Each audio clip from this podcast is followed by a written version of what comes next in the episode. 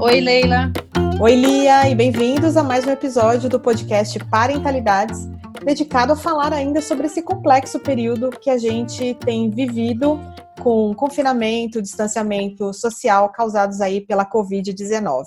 Hoje a gente está recebendo à distância uma convidada muito querida, muito especial, para falar sobre um assunto que tem preocupado muitos pais e muitas mães, acho que todos, né? Como lidar com as emoções das crianças nesse momento de isolamento social. Quem está aqui com a gente, lá na verdade, lá na casa dela, é Yara Mastini, que é psicóloga, kid coach, coach de pais e filhos, é a primeira facilitadora em parentalidade consciente no Brasil. Ela coordenou e escreveu o livro Coaching para Pais: Estratégias e Ferramentas para Promover a Harmonia Familiar. É certificada em Mindfulness para crianças educadora parental como a gente e também se dedica a estudar o desenvolvimento infantil e a proporcionar uma maior conexão entre as famílias. Yara, estamos super felizes por você estar aqui com a gente. Muito obrigada por receber, por aceitar o nosso convite. Bem-vinda. Ah, Bem-vinda, Yara. Eu que agradeço aqui o convite de vocês, né? É, é, tá sendo um momento assim bem intenso desses convites de live, muita gente, né, fazendo live no momento. Enfim, eu acho que realmente é um período que veio para dar uma pausa né, naquele imediatismo que a gente vivia. Pega o na escola, traz a escola, faz isso, vê a tarefa para realmente ter né, a possibilidade de ficar em imersão ali com a criança, conosco mesmo, né? E fazer essa reflexão. Então, acho que essa necessidade mesmo de trazer um conteúdo com embasamento, com reflexões, com, com essa oportunidade de aprendizagem, de conversas, está sendo mesmo muito rica nesse momento, né? Yara, é, a, gente, a gente sabe que você trabalha prioritariamente com crianças, né? Mas eu vou começar, uh, acho que a nossa conversa de hoje, olhando um pouquinho para a gente primeiro. Como pais e mães, né? A gente passa por uma montanha russa emocional nesse período. Dias melhores, dias piores, e a gente uh, fica um pouco uh, perdido no sentido de como é que a gente é amparo, como é que a gente é acolhimento, como é que a gente é escuta para o outro quando a gente está tão instável? Ah, ótima pergunta. É esse momento que a gente está passando assim em casa e que realmente é uma instabilidade mundial, né? As pessoas tem pessoas que falam assim: ah, será que não é melhor pegar logo enquanto tem o TI e depois eu fico já imunizado? Mas será que fica imune mesmo? Porque é a primeira vez que tem né, esse vírus aqui dessa maneira. Então, tem muita gente é, na incerteza. E incerteza gera esse medo, né? É uma preocupação. E aí a preocupação vem junto com o quê? Com ansiedade, né? Com medo, com estresse, com produção de cortisol. Então, é, eu acabei sem querer, né, escrevendo uma frase, foi até bacana, que muita gente acabou postando, que a gente está no momento de habitar a nossa casa. Então, nós estamos habitando a nossa casa interior e exterior, né? E aí, a partir do momento que eu realmente habito, eu começo a olhar com outros olhares. Então, vamos pensar na nossa casa exterior.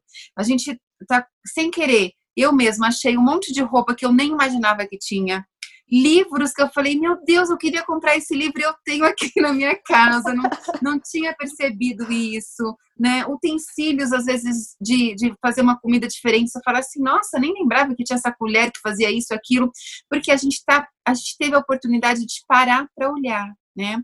E está acontecendo também com o nosso interior.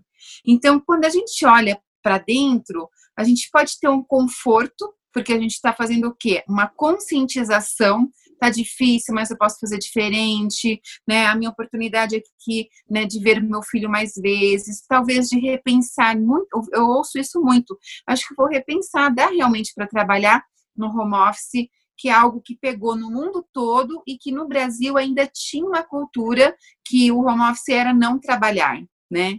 E agora as empresas e os próprios funcionários falam: gente, eu estou trabalhando o dobro. Na minha casa está rendendo, eu consegui adaptar. E acho que também pelo fato das crianças também trazerem coisas para dentro de casa, né, promover o olhar da criança para conscientizar a necessidade daquele tempo do pai. Porque se ela também precisa ficar ali na frente da tela um tempinho, né, para adquirir o conhecimento, que é o trabalho dela, escola dentro de casa, talvez ela entenda que aquele momento também é o tempinho do papai conversar com o chefe numa reunião e não pode ser interrompido, né? Então acho que foi uma mudança, um paradigma que acabou né, gerando novos aprendizados. Mas tudo que sai da rotina, né? Todo o que é novo gera mesmo essa insegurança. E aí como acolher, né? Primeiro olhando para você, olhando para você e, e, observando o que, que você pode tirar de benefício né? Como eu posso olhar de uma forma mais positiva? Como eu posso passar né, por essas dificuldades dizem que o confinamento ele tem é, fases. Então a primeira semana foi uma fase ali de férias, as pessoas não sabendo muito bem o que estava acontecendo, começaram a assistir muitas é, séries, estocarem coisas em casa, enfim. Aí veio a segunda semana que foi um pouquinho, né, caiu a ficha, home, é, o homeschooling lá, trazer a escola para dentro de casa, né, o house schooling, as pessoas começaram a a fazer de uma forma diferente, né? E, e depois veio o quê? Quando começou um pouco a entrar na rotina, a depressão. Então, algumas pessoas se sentirem cansadas, querer sair de casa. E, e, a gente está um pouquinho atrás, por exemplo, da Itália. A Itália é, lançou, saiu uma reportagem a semana passada que aumentou quase o dobro de índice de suicídio, porque o isolamento, o medo, né, essa falta de rotina, ela traz prejuízo, sim traz para nós adultos e também traz para as crianças, né?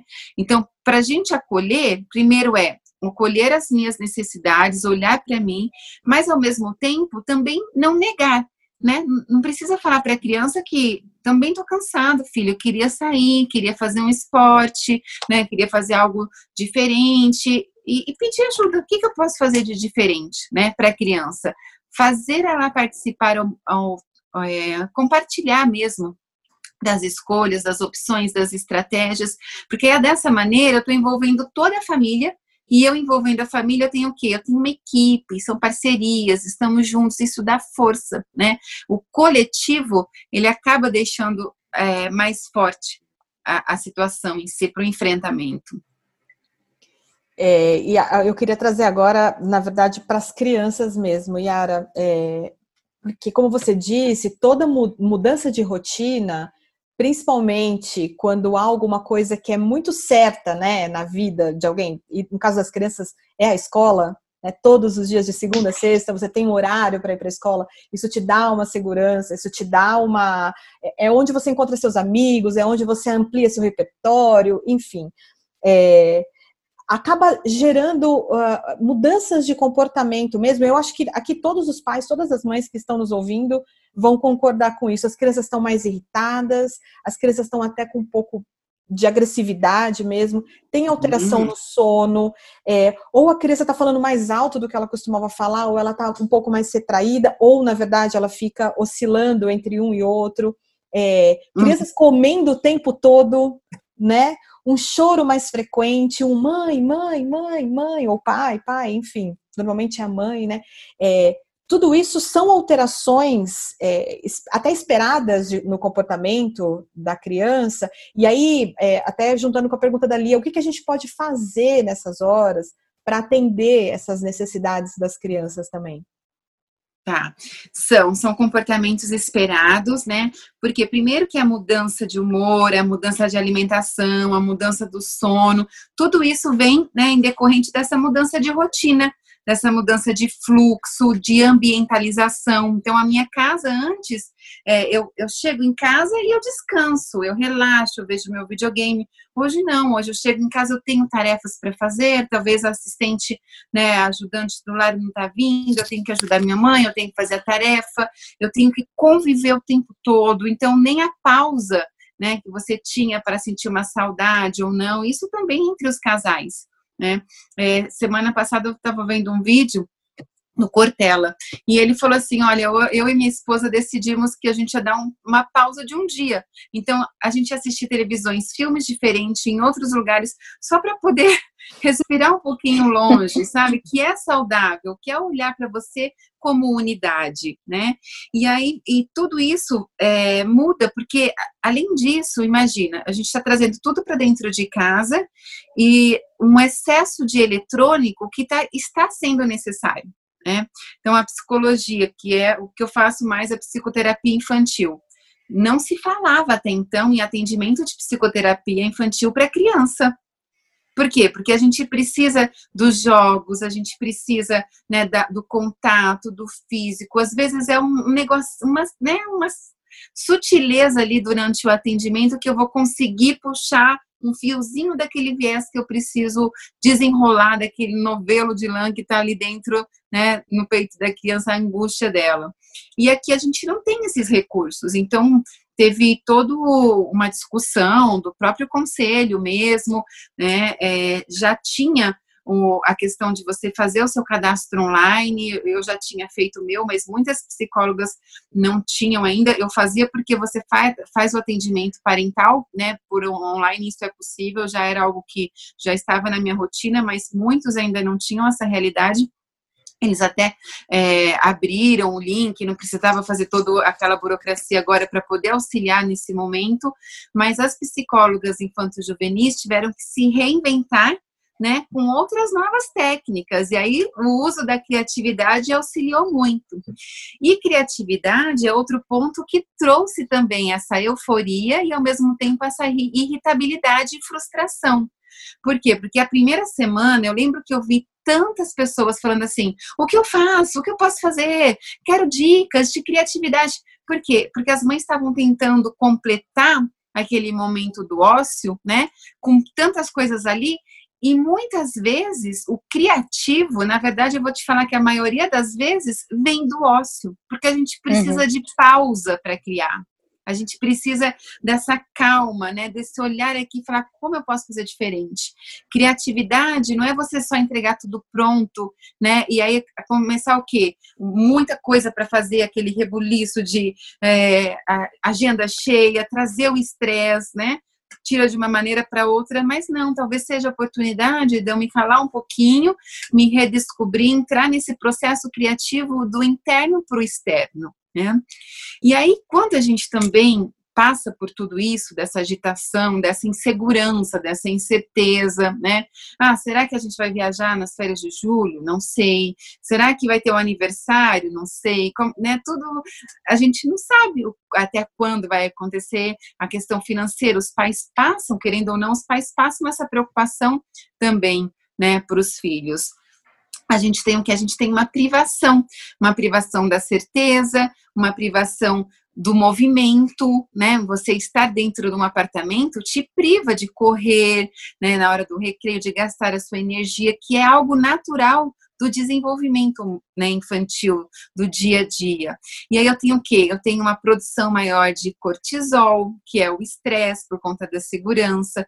Quando eu produzo mais cortisol, ele ele modifica o hormônio que trabalha ali, regula a nossa saciedade.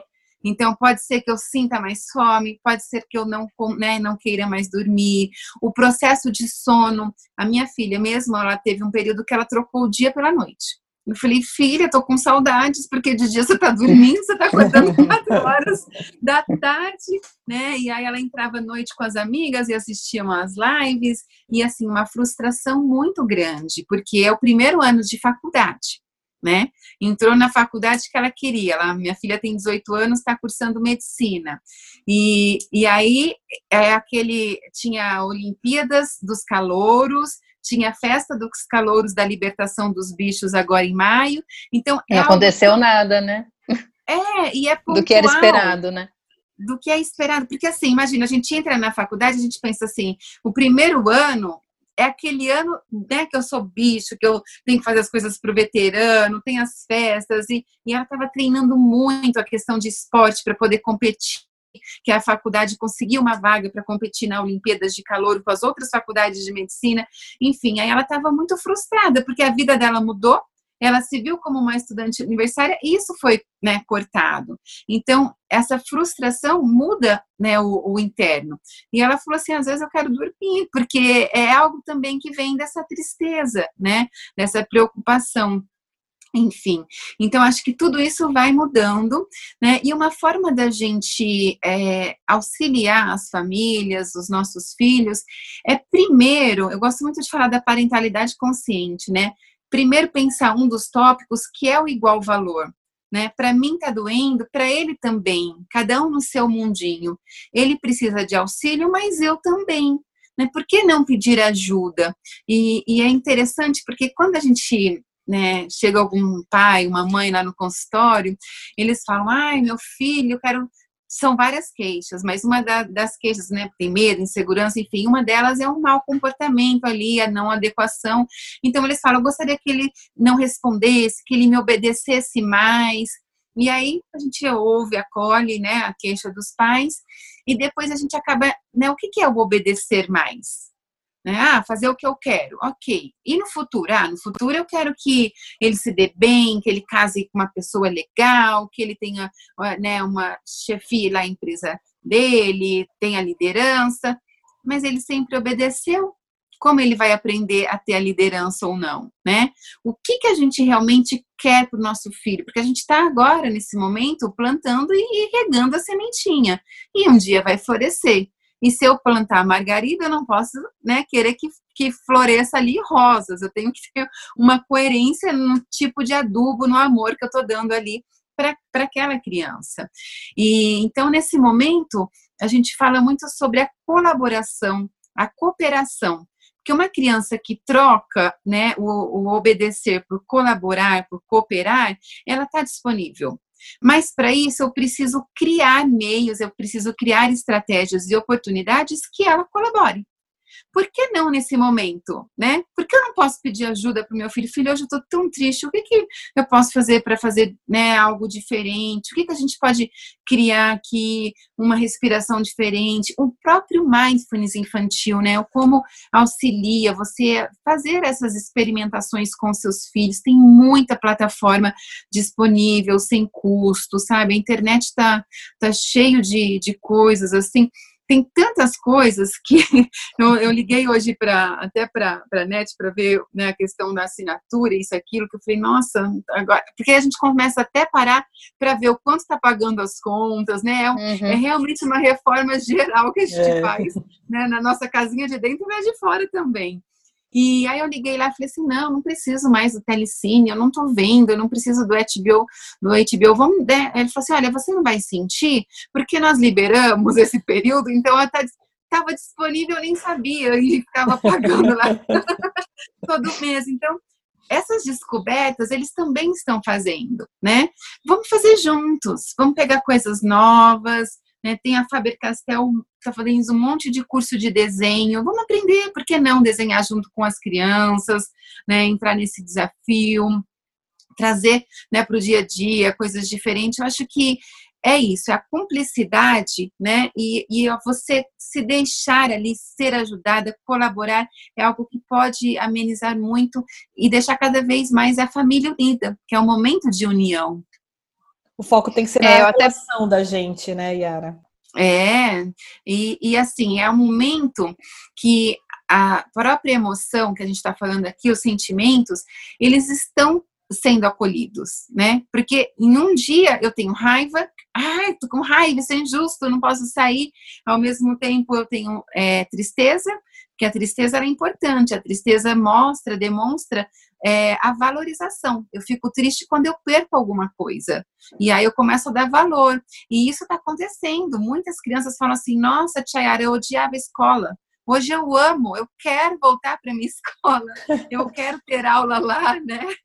Então você acaba né, com essa, é, esse distanciamento, essa eu perdi agora nesse momento, eu acabo valorizando isso. Então, a tristeza mostra essa questão do, do valor, né? O medo me deixa protegido, eu tenho que ter minha cuidado, minha cuidar, um cuidado da, com a higiene, né, a precaução, eu vou no mercado, eu tiro tênis, eu passo álcool gel, eu faço alguma coisa ali para poder proteger minha família, então todos os sentimentos são importantes. Olhar para isso também como algo que não é ruim sentir raiva.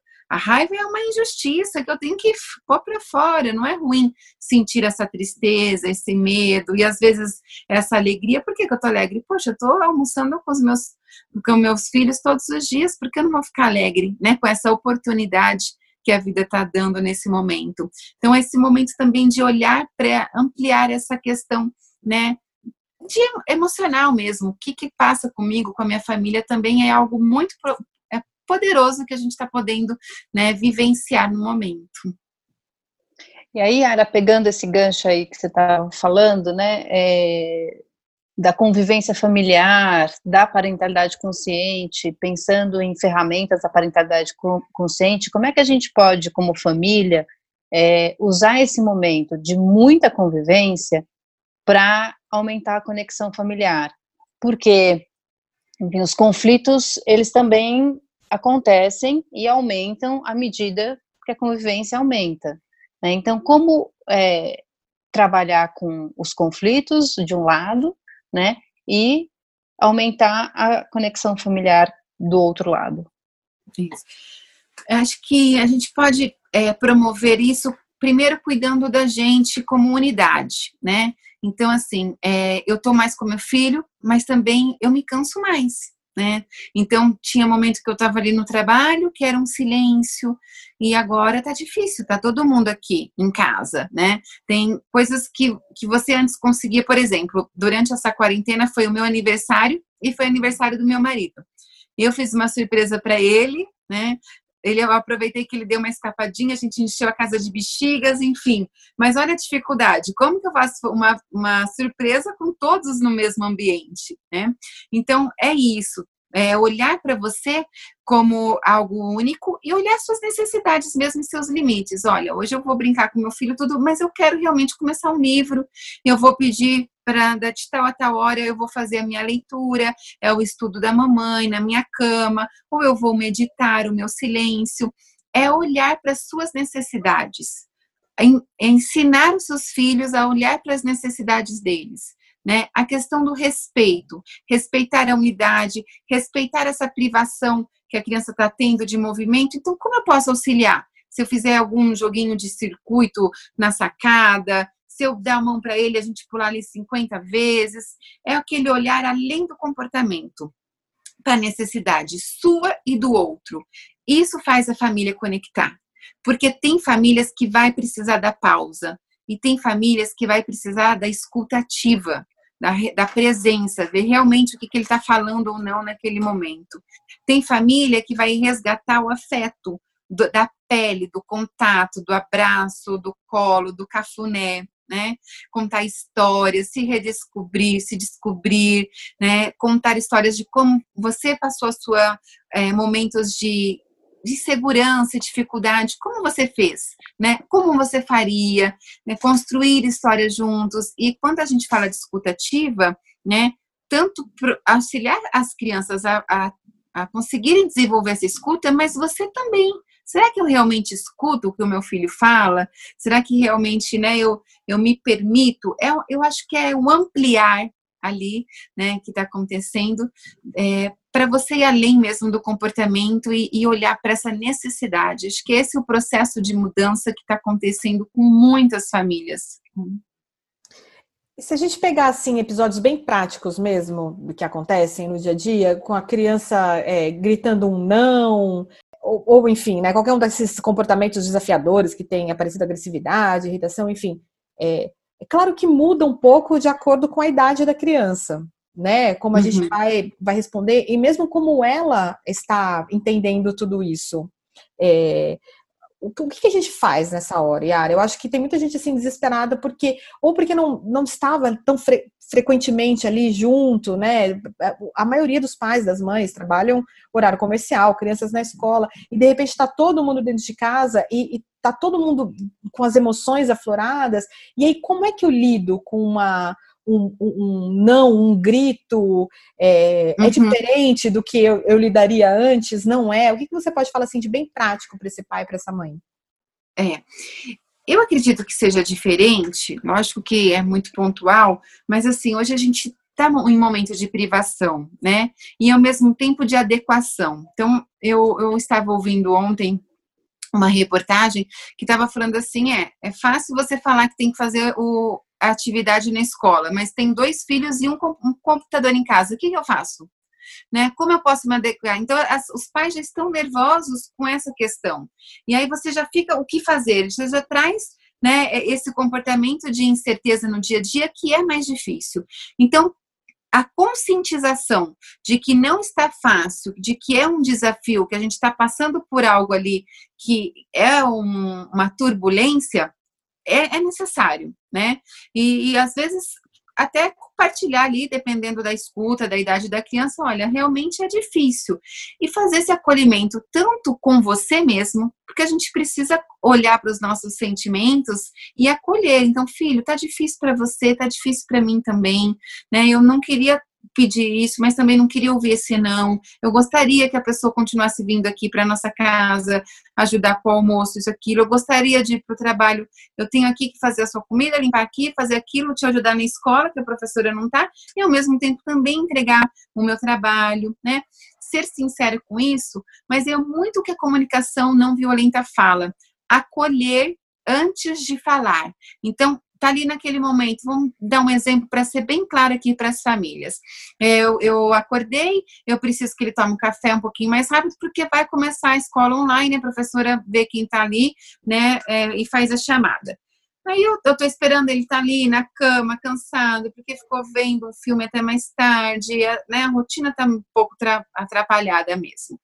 Tenho que chegar, não adianta gritar, vai para lá, eu não vou ter o quê? A conexão né?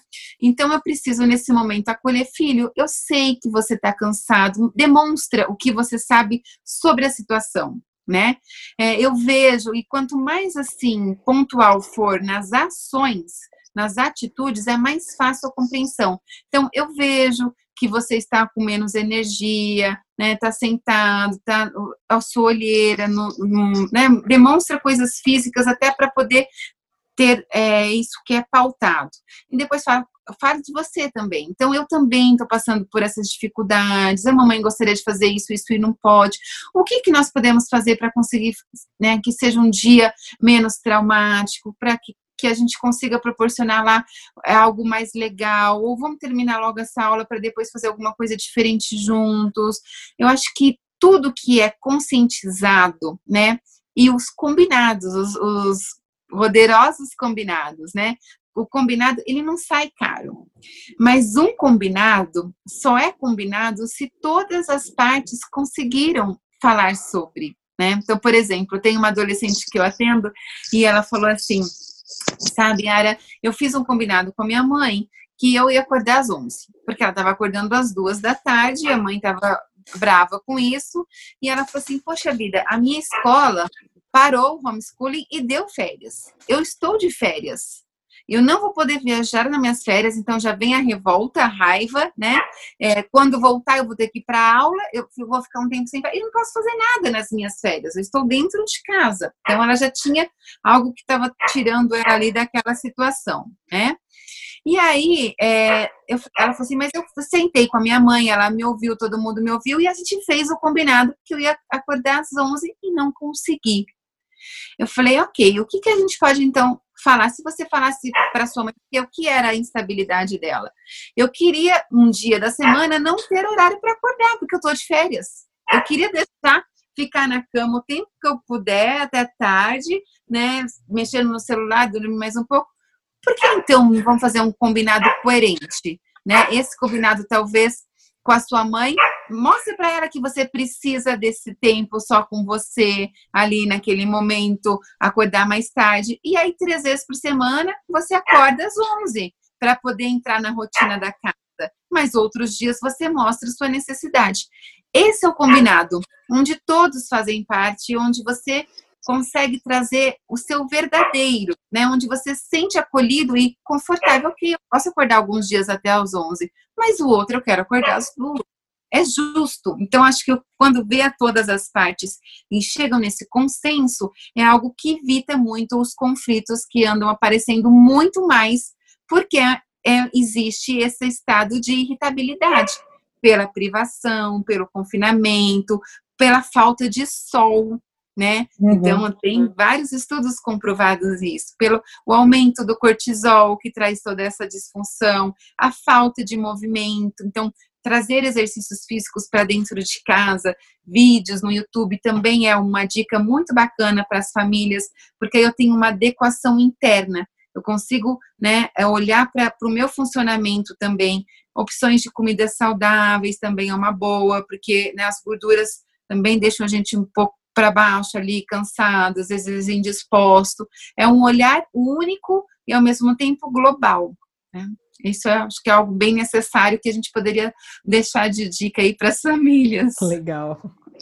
Oi, Ara, e quando que a gente acende o, o, alerta vermelho, assim? Quer dizer, a gente já falou que alguns comportamentos são super esperados nas crianças, né? Então, medo, irritabilidade, é, cansaço, enfim, né, insegurança, várias, é, vários comportamentos são esperados. Mas quando que a gente acende o sinal vermelho é, e fala, não, acho que essa criança está precisando de ajuda profissional, enfim, alguma, uh, alguma coisa além né, do, do, do esperado? Isso, já é esperado que ela demonstre alguns comportamentos diferentes, né? Mas quando esse comportamento começa a trazer prejuízo para a criança, começa a ficar disfuncional, a gente precisa olhar né? Um dia ou outro perder o sono, dormir até mais tarde, é uma coisa, mas durante duas semanas, você né, trocar todo dia pela noite é alguma coisa que precisa ser visto, né? Precisa ser ali conscientizado. Eu mesmo vi que minha filha estava três, quatro dias, eu falei, filha, sinto sua falta, isso não é legal, né? Dormir muito, trocar o dia pela noite, você fica com tendências mais depressivas, porque você não olha o sol, não tem esse momento no sol. Então, é, é ter esse olhar. Será que está funcional, disfuncional? É, a criança, por exemplo, muitas mães estão reclamando que as crianças não conseguem ficar quietos na frente do, do computador, né? Então, se tem essa necessidade, deixa ela levantar um pouquinho, assiste a aula sentado, depois levanta, pega uma massinha para poder apertar, porque se a Organização Mundial da Saúde fala que, né, em determinada época da vida ali, até duas, três horas de tela no máximo por dia, e eu já estou colocando só de, de lição, de obrigação, cinco horas, e depois ainda tem o joguinho, ainda tem o filme, então as crianças estão muito tempo na frente do eletrônico, isso causa uma perturbação ali, né, cerebral, uma agitação cerebral que antes ela não tinha, porque ela tinha outras interações. Então, se sai muito desse esperado, a gente precisa é, ter esse olhar, talvez pedindo ajuda, né? Por exemplo, é, crianças que não ruem a unha. Se ela está ruindo a unha em determinado momento na, na, na frente da aula só, mas enquanto ela assiste um filme, não, outros lugares não, então você pode ver que aquele é um comportamento ansioso por conta daquela situação específica.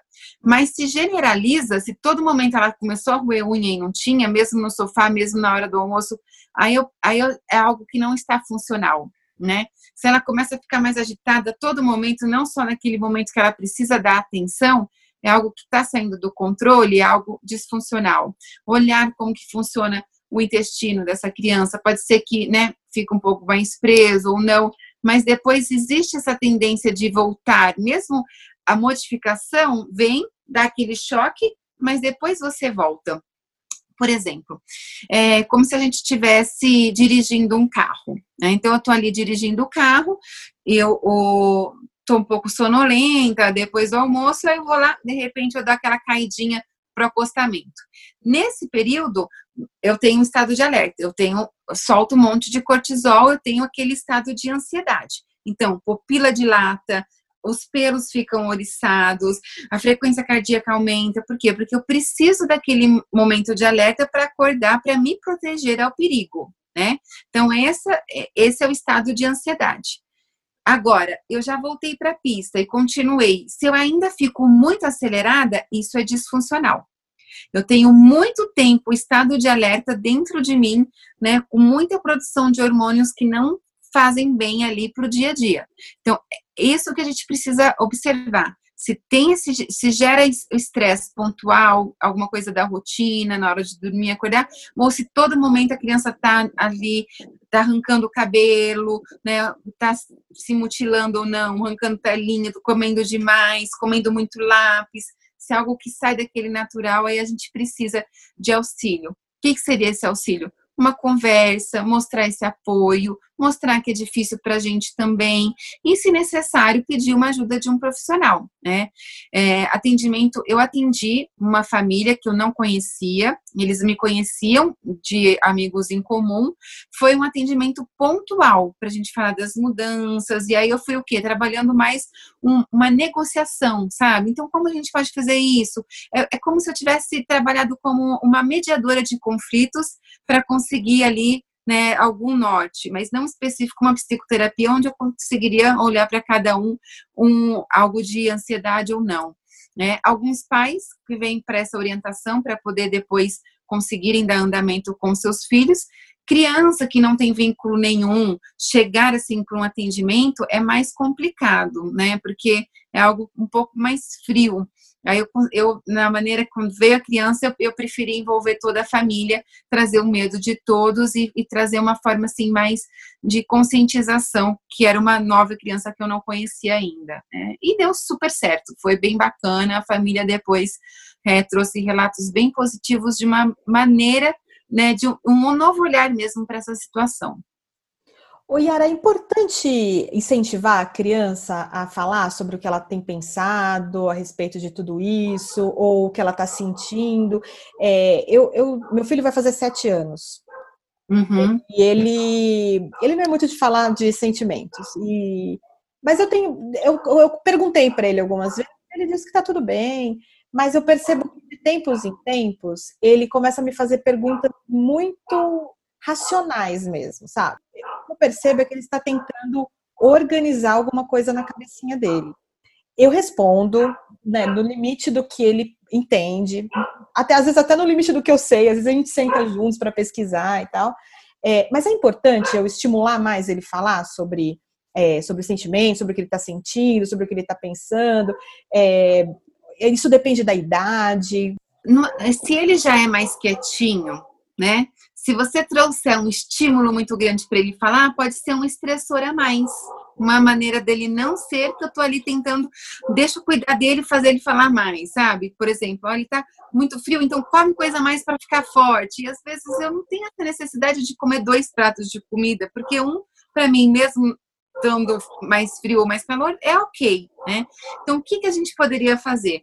Quando ele vier com essas perguntas, é muito rico, de vez em quando, lógico, nossa função estabelecer dar as respostas, mas uma boa uma boa dica de, de um bom diálogo é perceber também por que que vem essas, né, essas perguntas. Então fala assim, filho, eu sei que o H1N1 quando chegou não tinha vacina, então as pessoas ficavam mais preocupadas. Os dois são muito graves, mas as pessoas podem optar por tomar vacina ou não. Mas é uma boa pergunta. Qual, qual é a diferença que você vê entre os dois? No seu ponto de vista, né, o que, que você pensa sobre isso? Porque você está incentivando ele falar em cima de um questionamento, de uma dúvida dele. Mas ele tá ali quietinho, aí eu chego e falo: o que você tá sentindo? É isso, aquilo. Talvez eu possa estressar, né? É muito sutil, mas é entender como é aquela aquele sentimento. E muitas vezes a gente pode proporcionar uma boa conversa não perguntando, mas falando da gente. Poxa, hoje eu não estou me sentindo muito bem, assim, assim. O que, que você acha? Pergunta de você para ele. Por quê? Né? É, na neurociência, na neuropsicologia, já é comprovado que a gente percebe muito mais o outro do que a nós mesmos. Então, o autoconhecimento é realmente algo cientificamente difícil né, de, da gente estabelecer. Então, por, por exemplo, vamos supor que eu faça a minha bagunça, meu marido faz a bagunça dele. Eu até vou ver que a minha escova de cabelo está em cima da pia, que eu não fechei aquele perfume. Ok, mas aquilo não me gera uma angústia. Mas olha que eu vejo a camiseta dele no chão, a toalha em cima da cama ou isso, aquilo, parece que ele é muito mais bagunceiro do que eu. Porque eu percebo o outro muito mais do que eu percebo a mim mesmo. né? E aí, quando a gente vem para perguntar do outro, é mais difícil falar de você. Mãe, você tá bem? Tô, né? Quando você fala de uma terceira pessoa, traz uma historinha, traz um personagem de uma série, ou você fala de você, o diálogo dele pode ser muito mais rico e perceptivo sobre o que ele observa em você do que nele mesmo. Então, você pode, dessa maneira, incentivá-lo sem pressioná-lo né? Você está pedindo uma ajuda. E aí, quando você está pedindo uma ajuda, que você pode fazer ou não, você está o quê? Também incentivando a colaboração, a cooperação dele para a harmonia da família, que é o que a gente deseja na adolescência, que são as sementes que a gente procura plantar para poder ter essa harmonia familiar. E essa estratégia funciona também com pré-adolescentes, adolescentes? Com todo mundo, né? É, a gente tem alguns mistérios né, do, do, do, nosso cérebro que a gente não entende. Então, é, perceber o, o de fora é algo que é, vem desde a evolução, que pode ser um perigo que é aqui para dentro. Então, eu vou me proteger, eu vou ver o que está acontecendo. Eu percebo muito mais o que tem no outro do que a mim mesmo. Por isso que os livros são muito importantes, né? Eu trabalho muito com livroterapia, a Lia já, já conhece. É, é e até te perguntar, e até te per... Desculpa te interromper, mas só para fazer o, uhum. gancho da pergunta, que é, tem os livros, né, que você gosta muito de usar como recurso terapêutico, é, tem baralho, né, que inclusive você desenvolveu um, se você depois Adoro, é, falar, puder falar um pouquinho sobre isso, mas os livros, os, os baralhos, enfim, ou falar sobre a gente, algum tipo de jogo, tal, são todos recursos, né, que a gente pode usar para para estabelecer uma conexão, para estabelecer uma conversa, enfim. E aí eu queria que você só amarrasse um pouquinho isso com a sua fala Sim. anterior, é, para dar dicas, né? Não sei, de repente você tem algum tipo de livro específico, alguma coisa específica que você possa dar uma dica de, de boas leituras e boas conversas, né? Para essa época todo livro ele traz, além dessa reflexão, muito aprendizado, né? Então, por exemplo, o que a gente está falando de usar o livro como um recurso, né? Que eu faço muito no livro terapia. Eu utilizo praticamente 100% das minhas sessões psicológicas com algum livro. Eu faço ou inicio com um livro depois vou para uma outra técnica, ou faço um fechamento com uma história. Por quê? Percebe, quando a criança é pequenininha, quando ela começa a adquirir a linguagem, ela fala tudo em terceira pessoa, né? Então ela fala assim, segunda pessoa, o Dudu tá com a, com sede, Dudu quer água, Dudu, ela fala eu, porque ela se vê às vezes até fora dela mesmo para mostrar né, que ela precisa de alguma coisa. É mais fácil. É assim que a gente vai depois amadurecendo para ver o eu né? Por isso é tão difícil ver o interno. Eu quero que a criança escova os dentes. Se eu chegar com um livrinho falando que o menininho, o Joãozinho, escovou os dentes e ficou brilhoso, mas um dia ele esqueceu e chupou um pirulito e dormiu, e aí veio um, um bichinho, fez um buraquinho no dente, a criança, muitas, acho que 80% das crianças vão falar assim, dependendo da idade, ai, comigo não acontece, ou ai, eu escovo, mãe. Eles já trazem alguma coisa dele, por quê? Porque ele realmente aprendeu com o outro, né? E isso acaba ajudando muito para você usar isso como estratégia para passar, né, alguns ensinamentos. Então, por exemplo, uh, o livrinho Maria vai com as outras, que todas as, as ovelhinhas faziam a mesma coisa do que as outras, mesmo quando não queria. A gente lê um livro desse, já promove uma reflexão ali, né, de é, autoescolha, autoestima, de empatia, eu entendo, mas eu não gosto disso, né? De resiliência, uma dificuldade, mas eu preciso olhar para mim. Então, você consegue, através dessas técnicas, passar a questão do valor. Os jogos, eu perdi no jogo, como eu lido com a frustração, é difícil, mas né, se eu sempre ganho, como que vai ficar? Ninguém mais vai querer jogar com você se você sempre ganha. E aí a gente vai promovendo através desses recursos essas interações, né? O baralho que, que eu desenvolvi junto com a Cris Reis, ele chama animação, né? Um baralho com 50 cartinhas de animaizinhos, são as 50 são diferentes, e ele traz na frente dele é, uma frase, né? Deixa eu pegar aqui um para a gente ler, tem aqui do meu lado. Então, por exemplo, a lontra marinha. A lontra é um ótimo é, recurso para a gente poder pensar até nesse momento aí de quarentena. A lontra, ela fala assim na frente, divirta-se, brincar não tem idade. Então a gente pode trazer a brincadeira para o nosso dia a dia, para nossa rotina, fazer uma comida com, em conjunto, né? Ir na máquina de lavar, fazer brincadeira de cesta de, de basquete, onde eu tenho que jogar as roupas lá numa determinada distância, enfim. E a lontra, ela é a cartinha que trabalha o quê? O afeto, né? O brincar, o cuidado e o carisma. Porque a lontra é um animal que, mesmo adulto, brinca com seus filhotes o tempo todo ela tá brincando, né? E aí ela traz o que? A gente traz né, um pouquinho do que é a lontra, são, são qualidades reais do bichinho, e depois a gente traz alguma reflexão para trabalhar esse autoconhecimento e o encorajamento.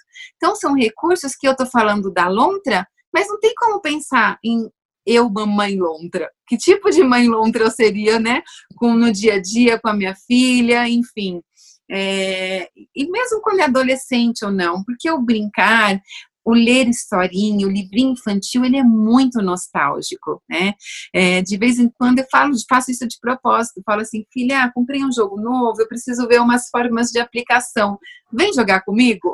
Né? E eu jogo para criança de 7, 8 anos, ela tem 18, mas ela vai, porque é nostálgico, a gente lembra de, alguns jogos que a gente né, jogava juntos, e eu sento lá e falo, posso ler uma historinha para você? E levo um livrinho bem simples mesmo, e mesmo esses livros mais simples, eu utilizo muito até em, em palestras, workshops, porque a gente conecta, né, com o público. Não tem como, eu estou falando ali de uma forma que eu estou desenvolvendo a psicoeducação com respeito, com carinho, né? Não estou apontando o dedo para ninguém, estou contando uma história que vai fazer, fazer você refletir e aprender através dessa vivência que o outro, né, acabou tendo durante essa história, essa brincadeira, enfim, esse momento aí de muita aprendizagem. É muito legal isso, né? Porque também os livros eles são convites à conversa, né? Então, às vezes quando acaba a história, você vai puxando o fio, vai perguntando, e enfim, mesmo que a criança não fale sobre ela, mas fale sobre o personagem, é, isso, aquilo gera reflexão, né? Não tem é. jeito. É, porque ela traz os valores dela, né? Então a gente consegue é, observar através dessa interação às vezes, o fato de você sentar do lado da criança no sofá e assistir cinco minutos do programa que ela está assistindo e fazer uma pergunta assim: Nossa, filho, por que, que ele fez essa cara? Ou por que, que ele está sentindo medo? Por que está acontecendo isso com ele? Né? Ouça ativamente, né, com essa escuta ativa, qual é a explicação que a criança está dando, que porque você vai conseguir entrar no mundo, né, e a gente uhum. vai conseguir ver quais são os valores que eu estou conseguindo passar para a família. E falando em valores, esse é um ótimo momento também para a gente refletir. Quais são os valores de cada um? Né? Então, para minha filha é a sinceridade, para mim é a verdade, para o outro respeito, respeitar para o outro a liberdade. Ok, cada um tem o seu valor, que é muito cuidado, que você não quer abrir mão. Né? Eu prefiro que fale uma coisa não tão legal, mas que seja verdade para poder não me sentir enganada, talvez. Mas uhum. depois a família precisa chegar num consenso de qual é o valor da família. Qual, qual seria o valor para definir a nossa família? Então, a nossa família é uma família que respeita a liberdade. Né? Se não puder viajar um, vai o outro, tudo, mas a gente respeita o ser livre, a gente pensa que a gente nasce e vai o quê? Somando com os outros, com as partilhas, né? Que as pessoas precisam estar do nosso lado para somar. É, são diferentes. Não, você não precisa da, da pessoa do lado a lado. Você tem o seu íntimo. Vamos supor que esse seja o valor da família, né? Construa um valor para a família e saiba identificar os valores de cada um. E desde pequenininha a criança já sabe responder. Quatro anos você já sabe, né? Perguntar e verificar ali o que, que é importante para aquela criança. E isso é muito bacana. Você ouvir, né? É, é um pouco até de, de um acalento. Nossa, nossa, que legal, eu consegui passar essa mensagem para o meu filho e para minha filha, isso é muito bom, né? Porque é através do quê? Das nossas atitudes, das experiências, ela vai construindo né, a, a vida dela, os valores dela, de acordo com o que ela vai interpretando, por isso que é único, cada um interpreta a sua vivência do seu modo. Pode ser que para alguns esteja muito difícil, pode ser que para outros esteja maior uma facilidade, né? Tem uma criança que a queixa da mãe é que ele não saía de casa. Ele ficava muito em casa. Então, ele está amando a quarentena. Porque ele ama ficar em casa. Né? E ele está tendo. A minha filha mais nova é esse caso, tá adorando. Pois é, eles gostam, se sentem seguro ali naquele momento, né? Uhum. Então é importante você olhar essas diferenças e ao mesmo tempo a sua unidade. A gente fala muito sobre a comunicação consciente, né? Tem várias técnicas, mas uma das, das reflexões é é muito fácil a gente olhar as pessoas falando assim, é, faça como eu faço, né? Pensa da minha maneira, pensa como eu estou pensando. É muito fácil, mas ninguém pensa como você pensa. Porque você é único, você que passou por aquelas experiências, você que teve aquela né, vivência. Na psicologia a gente fala que é a essência do construtivismo. Você construiu a sua vida através do quê? Do que você passou, do relacionamento, do que você valoriza, do seu olhar, enfim. Então eu nunca vou sentir como você. Eu nunca vou pensar como você, né? São palavras que a gente fala que não são reais. Então, isso é um comando que não vai surtir efeito, não é uma comunicação consciente. A mesma coisa acontece se eu falar assim: não pense, Li, em um passarinho azul. Eu tenho como é, não pensar? Não, então essa é uma comunicação não válida. Não é uma comunicação que eu estou trazendo consciência, eu estou comunicando de uma forma errada, algo que não é possível, né? Então, ter esse olhar aí para o que a gente constrói pelas vivências de cada um e muito respeito, acho que, que é algo primordial para a gente poder viver em harmonia nessa, nesse período. Em todos, né? Nesse principalmente. É. Yara, para a gente encerrar, eu queria que você deixasse uma mensagem final para quem está ouvindo a gente, respondendo a seguinte pergunta: o período que a gente está vivendo é um desafio ou uma oportunidade? Eu acho, ele que um desafio já é uma oportunidade, né? Uma coisa já é outra. Eu gosto de trocar o, o, a palavra problema por desafio né?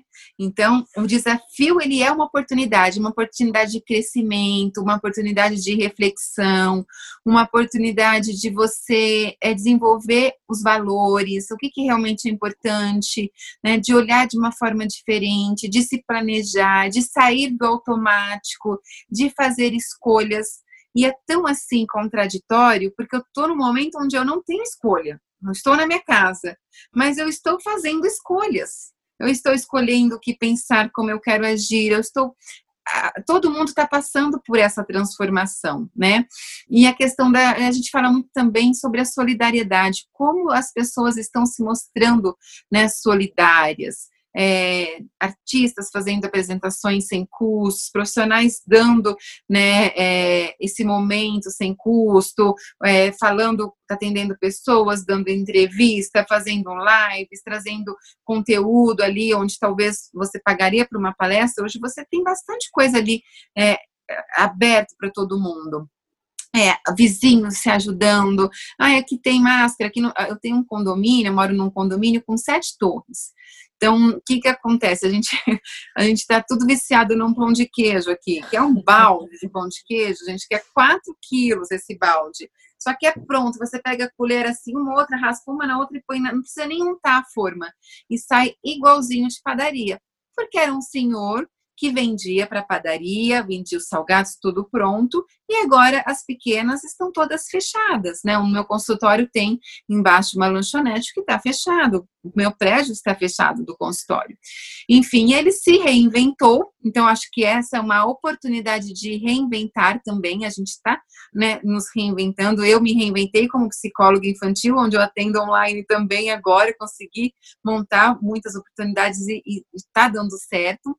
Enfim, ele se reinventou, está vendendo aqui no condomínio, uma pessoa trouxe, quer mostrar para a vizinha, quer dividir com a outra. Então, todo mundo se ajudando, álcool gel, ah, faltou, vem aqui, eu trabalho com limpeza, trazem quilos, litros, né, de produtos, enfim, muita arrecadação de, de alimentos para você doar para as pessoas que hoje ficaram esquecidas, as igrejas estão fechadas, então não está montando a cesta básica que montava, as instituições, enfim, então acho que a gente está vivendo esse momento do, de um olhar único, né, de solidariedade e de perceber que a dificuldade é um desafio de mudança. Né? As pessoas que vivem no momento morno, fica ali, tá gostosinho, mas até quando?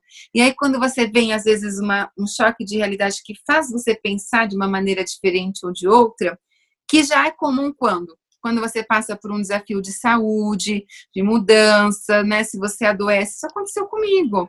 Eu tive um probleminha de saúde e eu falei, será que era isso? Se minha vida acabasse hoje, porque eu, né, o que eu tenho é sério, eu estaria satisfeita? Não. Então, já que eu tô tendo uma segunda chance, eu vou correr atrás. E larguei tudo, mudei. Eu falo que eu mudei a minha vida não de, de pernas pro ar, mas é o contrário. Agora que eu tô de cabeça para cima. Agora que eu tô, né? E as coisas vão acontecendo. Então, pessoas que precisam, que se redescobrem depois de uma dificuldade. Então, talvez agora é essa, esse desafio da humanidade toda se redescobrir. Né? Vamos ver, espero que sim, né? É. muito bom, Yara. É, muito obrigada pelo papo. Ah, eu que agradeço. Um super prazer conversar com vocês. A gente passa passa a hora e nem percebe, né? É, pois é. Obrigada. E aí, Yara. espero que a gente faça uma próxima já ao vivo. Ah, sim. Né? Pessoalmente pessoalmente, pessoalmente né? Abraço, ao vivo, ao né? vivo, ao vivo estamos, né? Quer dizer, é. pessoalmente. É isso aí. Obrigada, viu, gente? Obrigada, um beijo aí pra vocês. Obrigada, Yara. Um beijo, até a próxima. Tchau, Até a próxima. Tchau, até a próxima. O Parentalidades é um podcast semanal. Para ser avisado sobre novos episódios, não esquece de segui-lo. Se gostou, compartilhe em suas redes sociais. Aproveite e segue a gente também lá no Instagram. Os nossos perfis são o conecta.me e o Lia Vasco underline educacau. Tem uma sugestão de tema ou entrevistado? Escreva para a gente no podcast parentalidades@gmail.com. E até o próximo episódio.